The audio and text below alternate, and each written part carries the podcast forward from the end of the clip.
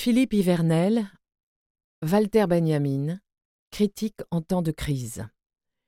Philippe Hivernel engage vers 1960 une thèse intitulée Walter Benjamin, critique en temps de crise.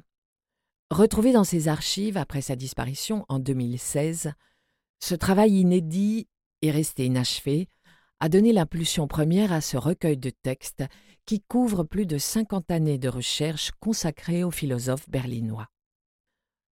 Penseur engagé sur plusieurs fronts et circulant volontiers de l'un à l'autre, Walter Benjamin doit son irrésistible fulgurance à la mobilité avec laquelle il se déplace.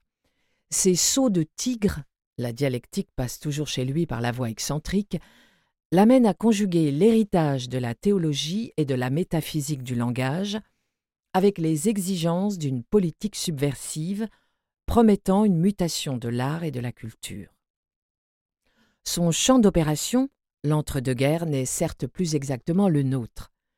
Mais les méthodes qu'il expérimente, par exemple l'extrapolation par les extrêmes, et la volonté de ne pas s'aveugler sur le cours catastrophique des choses, telles qu'elles se cristallisent dans les thèses devenues fameuses sur la philosophie de l'histoire, n'ont pas fini de nous remuer. Peut-être commencent-elles seulement à nous parler. Souvent classé parmi les penseurs de l'école de Francfort, dont la revue de recherche sociale publia dans les années 30 certains de ses essais, Walter Benjamin reste dans l'Allemagne de Weimar un irréductible solitaire en marge de tout courant établi, ou si l'on veut, un stratège opérant entre les lignes, non par modération mais au contraire par radicalisme. Parmi ses amis, il a compté, outre Théodore Adorno, fondateur avec Max Horkheimer de la théorie critique, des esprits aussi dissemblables que Gershom Scholem et Bertolt Brecht.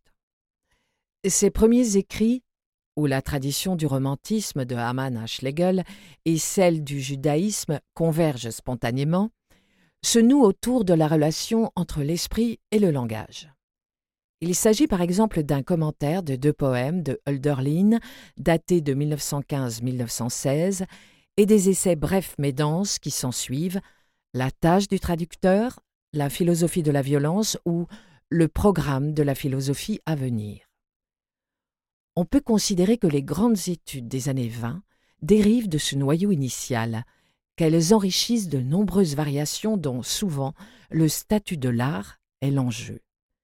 Ainsi, la dissertation de 1920, le concept de critique d'art chez les romantiques, le traité quasi-initiatique les affinités électives de Goethe, 1923, ou la thèse L'origine de la tragédie baroque, présentée en 1925 à l'Université de Francfort, où elle fut refusée parce qu'elle chevauchait génialement plusieurs disciplines. La relation entre esprit et langage s'articule notamment dans ses divers écrits autour de deux moments limites, la révélation et la tragédie la première sous les auspices de la nomination biblique, la seconde sous ceux de l'infantilisme héroïque en mal d'une parole nouvelle, autre, différente.